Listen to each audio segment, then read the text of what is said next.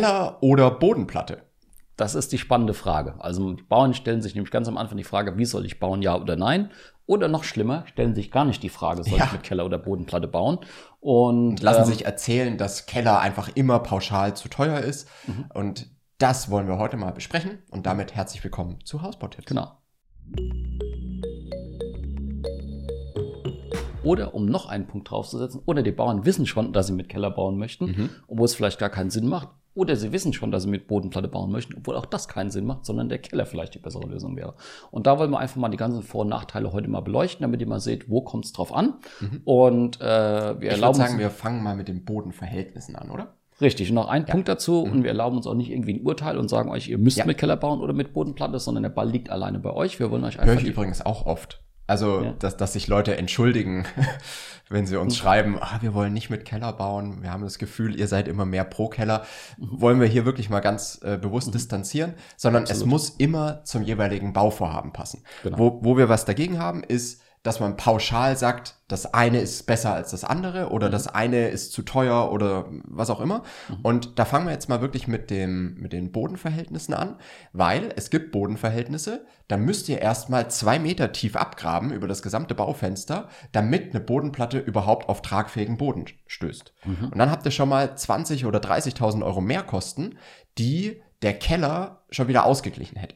Ganz genau. Und auch noch, da, noch eine Info dazu, weil das so wichtig ist, dass ihr nicht denkt, wir sind im Team unbedingt Keller bauen, sondern es liegt einfach daran, wir haben eine Sympathie für den Keller, aber auch nur, weil er der Underdog ist. Also der Keller ist das am meisten unterschätzteste Bauteil und wird als erstes draußen in den Musterhausparks platt gemacht, damit die Bauern dann doch noch unterschreiben. Deswegen haben wir so, einen kleinen, haben wir so eine Schutzbedürftigkeit äh, oder haben da erkannt, okay, der braucht vielleicht irgendwie ein paar Stützräder, ein bisschen Hilfestellung, damit der Keller eben nicht ganz untergeht. Also das nochmal vorab. Äh, geht Genau. uns nicht darum, irgendwie da draußen mehr Keller bauen zu lassen, sondern wie der Flo es schön gesagt hat, es hängt immer vom Einzelfall ab und wir zeigen nur die Vor- und Nachteile auf. Und wie gesagt, die Bodenverhältnisse, das ist tatsächlich so. Wenn ihr keinen tragfähigen Grund habt, dann muss man sehr viel Erdarbeiten machen. Die Erde muss eventuell, wenn ihr ein Neubaugebiet baut, äh, muss dann, weil das eher kleinere Grundstücke sind, die muss auf eine Deponie gefahren werden, also ähnlich wie der Aushub vom Keller auch. Und dann kann es eventuell sein, dass der Unterschied zwischen Keller und Bodenplatte preislich gar nicht mehr so groß ist. Genau, richtig. Und auch so ein kleines Sonderthema, wenn ihr jetzt zum Beispiel eine Doppelhaushälfte baut und der Doppelhausnachbar baut einen Keller, dann habt ihr, wenn ihr eine Bodenplatte bauen wollt, ein bisschen mehr Probleme, weil das statisch schwierig ist, wenn ihr den Keller neben der Bodenplatte habt. Da muss dann immer so eine Tiefengründung angelegt werden.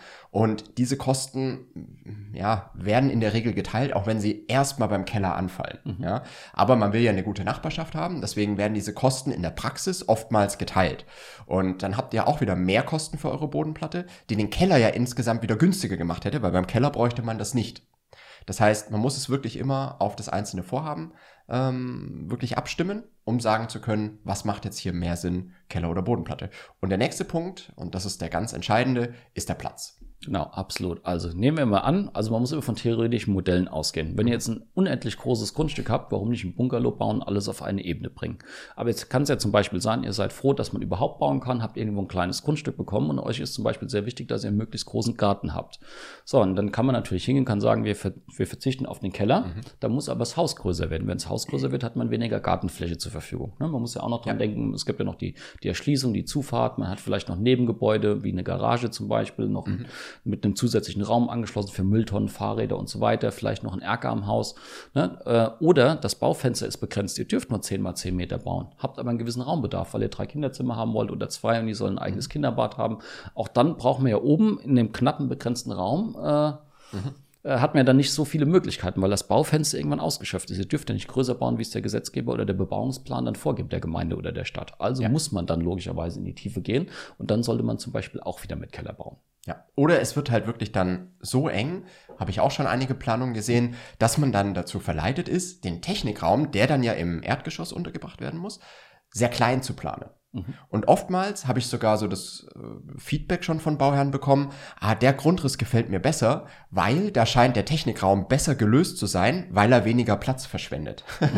Aber das ist wieder eigentlich genau die falsche Denkweise, weil der Technikraum braucht am Ende einfach einen gewissen Platz, weil da Dinge reingehören, die für die Zukunft auch wichtig sind. Also, dass ihr mal entscheiden könnt, möchte ich mal eine Entkalkungsanlage oder nicht? Oder also dass ihr nicht schon vom Platzbedarf im Technikraum so eingeschränkt seid, dass ihr gar nicht die Wahl habt, noch eine Entkalkungsanlage mit reinzumachen, mhm. weil dafür einfach gar kein Platz da ist. Ganz ja? genau. Oder man erst im weiteren Planungsverlauf merkt, dass eigentlich für das, was ihr da drin haben wollt, von äh, PV-Speicher, Wechselrichter, ähm, Server und so weiter für Smart Home etc., dass ihr da überhaupt nicht die Möglichkeiten habt, das alles in dem Raum unterzubringen, wenn ihr euch da noch vorgestellt habt, da vielleicht auch noch Trockner und Waschmaschine unterzubringen. Mhm. Das heißt, der Technikraum ist, äh, haben wir auch schon Videos zu gemacht, ne? ist der am meisten unterschätzte Raum im Haus. Absolut. Ja. Und den im Keller unterzubringen, ist halt ein ganz, ganz großer Vorteil, der so viel Druck vom Erdgeschoss nimmt, dass ihr da sehr viel freier und flexibler und besser planen könnt. Genau, also die Flure können zum Beispiel größer werden. Man hat auch Platz im Flur für Einbaumöbel mhm. oder für Einbauschränke, dass man auch mal die Jacken verstecken kann oder auch wenn Gäste da sind, dass es dann immer noch ordentlich und aufgeräumt ist. Man hat vielleicht dann auch die Möglichkeit, anstatt eines kleinen Gäste-WCs, vielleicht das Gäste-WC sogar so groß zu machen, dass man vielleicht auch noch eine ebenerdige Dusche mit einbaut. Ja. Und man hat vielleicht auch die Möglichkeit, wenn der Technikraum im Keller liegen soll, dass man oben auch noch ein Gäste- oder ein Schlafzimmer oder ein Homeoffice hätte, mhm. was man später im Alter einfach mal nutzen könnte, um, wenn nämlich das Gäste-WC nicht mehr Gäste-WC ist, sondern eine ebenerdige Dusche hat, man später mal auf einer Ebene wohnen könnte. Ne? Also mhm. es kann unglaublich viel Sinn machen, mit Keller zu bauen, ohne jetzt wieder zu sagen, ihr müsst das oder sollt das tun, sondern ja. nur damit ihr mal seht, was gibt es eigentlich für Möglichkeiten, wo gibt es Einschränkungen. Ihr könnt euch das auch mal anders vorstellen. Ihr könnt ja erstmal für euch euer Raumprogramm aufschreiben, sagen, ich hätte gerne folgende Räume, das ist mir alles wichtig. Und dann kann man ja mal gucken, wie kriege ich das bei der Größe, bei der Fläche, die ich habe, aufgeteilt. Und wenn das dann so ist, dass ihr sagt, okay, wir möchten ohne Keller bauen, dann könnt ihr mal versuchen, alle Räume im Haus unterzubringen. Und dann ist es halt meistens so, dass man dann, sage ich mal, aus dem Baufenster rausrutscht oder auch kostenmäßig sogar auch nach oben klettert. Warum? Der Quadratmeterpreis für ein schlüsselfertiges Haus liegt bei 3000 Euro, beim Keller ja. bei circa 1000 Euro, mhm. wenn es jetzt kein Wohnraumkeller werden sollte. Ne? So, und dann ist es natürlich so, dass wenn das Haus um, sagen wir mal, 50 Quadratmeter größer wird, sind das 150.000 Euro, die hinzukommen. Für 150.000 Euro kriegt ihr aber locker den Keller und kriegt mhm. auch die, äh, die Erdarbeiten damit abgewickelt. Ne? Also man muss das immer im Einzelfall prüfen. Und natürlich ist es so, wenn man raus in die Musterhausparks geht, ob das Massivhausfirmen sind oder auch Fertighausfirmen, die wollen logischerweise erstmal möglichst viel Haus verkaufen, weil das denen ihr Kernbusiness ist und das andere eine Leistung ist, die sie einkaufen müssen. Ne, wenn man aber mal neutral an die Sache rangeht, dann sollte man eigentlich gucken und feststellen, wo lande ich preislich eigentlich wirklich. Und es ist auch so, mhm. wenn ihr mit Keller bauen würdet, ohne wieder für den Keller zu sprechen, ist es ja so, dass ihr dann auch die Kosten der Bodenplatte einmal entgegenhalten müsst und halt auch dann gucken müsst, wie sind die Quadratmeterpreis vom Haus. Und dann kann die Sache bei einem, sage ich mal, normalen Grundstück schon ganz anders aussehen. Genau. Dann gibt es noch eine weitere Situation, wo auch eher der Keller zu empfehlen ist und auch nicht wieder aus unserem Interesse oder weil wir den Underdog schützen wollen, sondern einfach, weil das die Grundstücksbegebenheiten so fordern. Ihr habt zum Beispiel eine Hanglage. Angenommen, ihr habt jetzt eine Hanglage, und dann müsst ihr hier Erde wegtragen, da müsst ihr dann Erde auffüllen, das muss alles verdichtet werden. Da macht es auf jeden Fall Sinn, da einen Keller dann reinzusetzen. Würdet ihr nämlich diese Hanglage oder das Grundstück so platt machen wollen, dass das eine Ebene ist, dann braucht ihr ja hier hinten L-Steine zum Abfangen und hier vorne auch. Da kosten die L-Steine schon fast so viel wie der, wie der Keller, je nachdem wie viele Laufmeter da verbaut werden müssen. Dann habt ihr zusätzlich die Kosten des Verdichtens und der Bodenplatte. Auch da muss ja ein Schotterbett angelegt werden, genauso wie beim Keller auch. Und müsst dann noch ein riesiges Haus draufsetzen, wo der Quadratmeterpreis auch viel höher ist als beim Keller. Ja. Ne? Und dann hat man mehr bezahlt und hat eigentlich weniger nutzbare Fläche. Genau, ja, das ist sozusagen ein Mehrpreis für Minderleistung. Und das ja. macht natürlich keinen Sinn. Genau.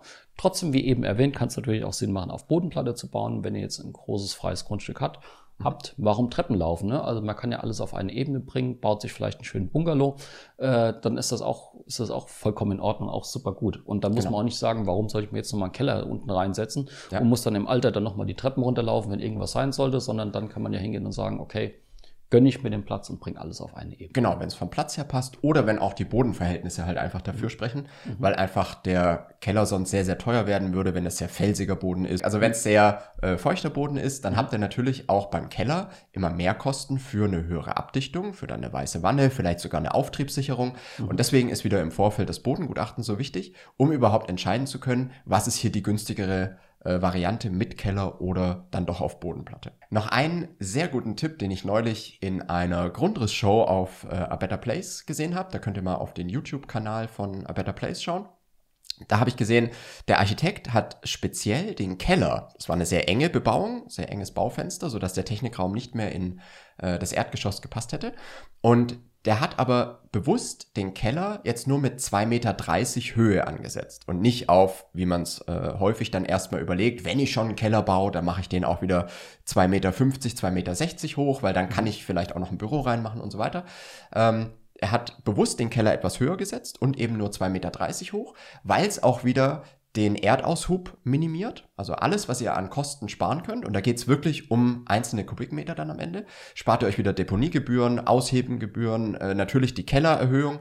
Das sind alles Dinge, die man sich spart, die am Ende auch wieder ein paar 10.000 Euro ausmachen können.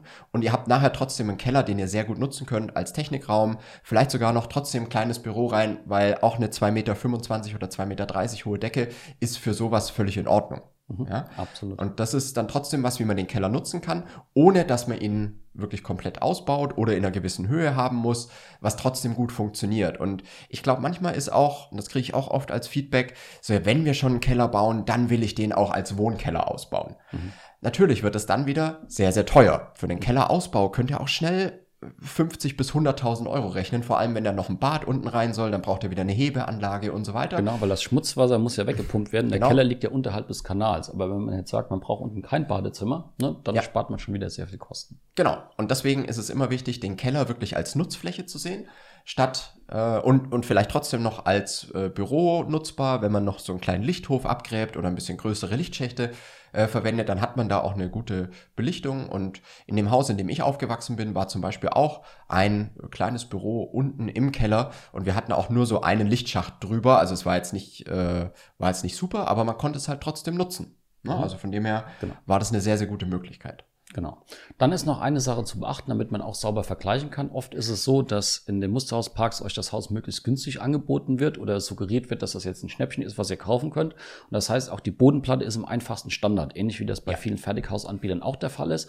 Ihr müsst auch da dann im Detail prüfen, meistens für die Bodenplatte noch teurer, A, weil noch eine gewisse Dämmung rein muss. Also die meisten packen immer 10 cm Dämmung drunter. In Wirklichkeit braucht man aber meistens 13, 14 oder manchmal sogar 16.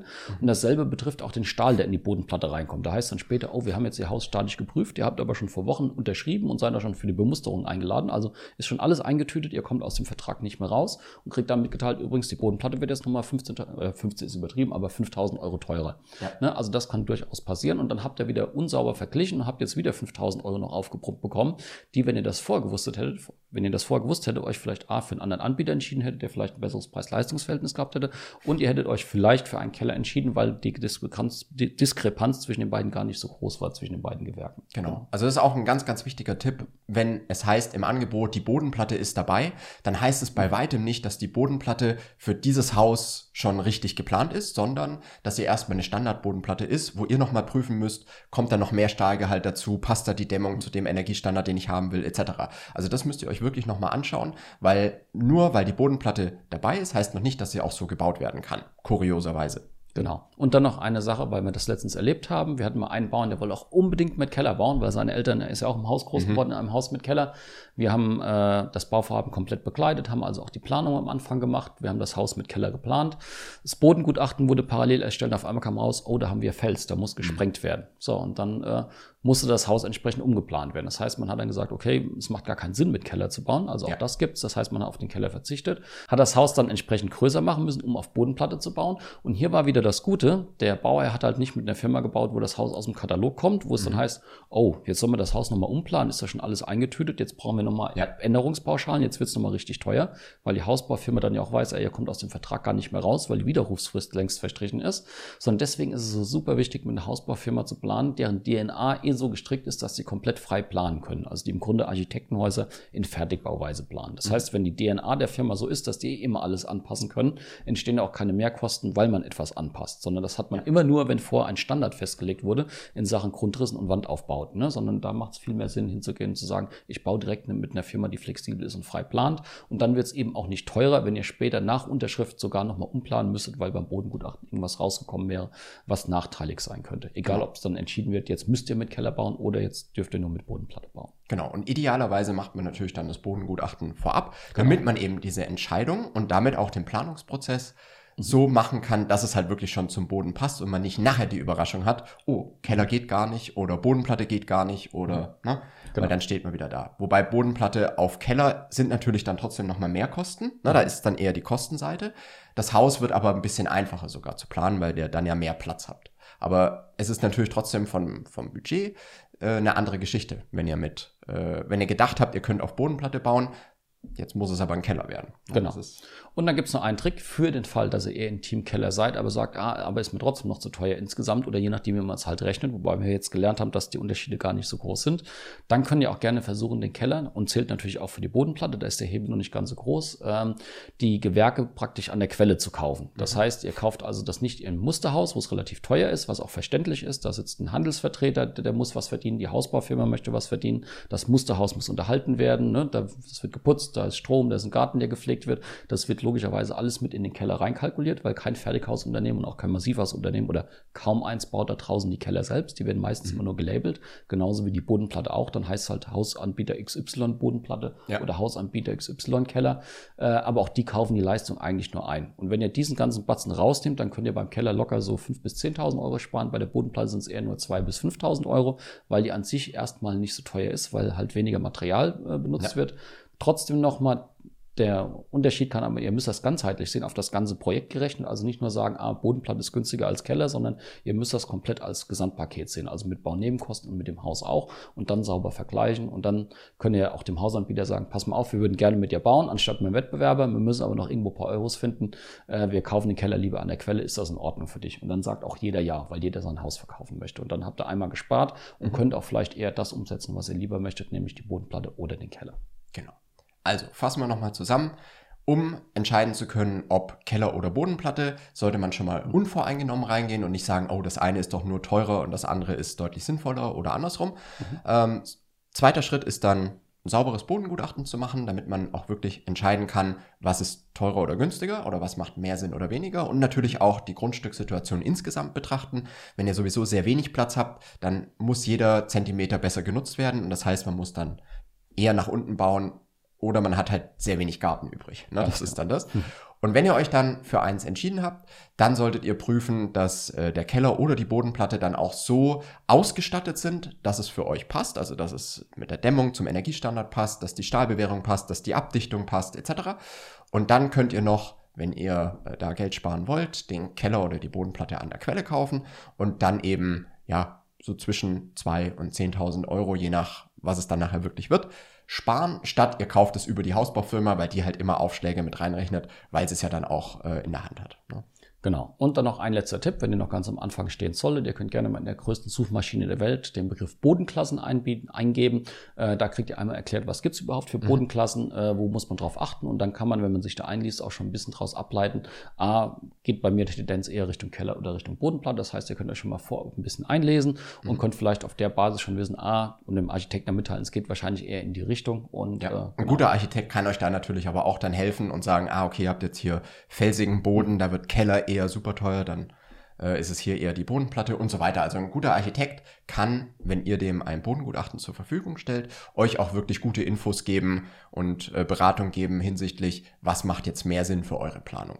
Genau, weil auch da ein Architekt sieht das Projekt ja ganzheitlich. Ihr müsst wissen, wenn ihr ein Kataloghaus kauft, dann ist immer ein Standard festgelegt, aber das heißt ja nur, dass das Grund, dass zwar der Grundriss vielleicht in sich schlüssig ja. ist oder optimiert wurde, das heißt aber noch nicht lange nicht, dass das zu eurem Bauvorhaben passt. Warum? Weil es ganz viele Einflussfaktoren gibt und die kann eigentlich nur ein Architekt berücksichtigen. Also das ist ja nicht nur der Bebauungsplan an sich, ne, wo das Haus eventuell nochmal angepasst werden müsste, wenn man erstmal ein Standardhaus hat, ähm, sondern es geht ja auch um die Themen Lichtachsen, Sichtachsen, die Erschließung, die Zufahrt, die Himmelsrichtung, die Nachbarbebauung. Mhm. Das sind ja lauter Einflussfaktoren. Irgendwelche Abböschungen zum Nachbarn, genau. irgendwelche Stützmauern, die vielleicht notwendig sind, etc.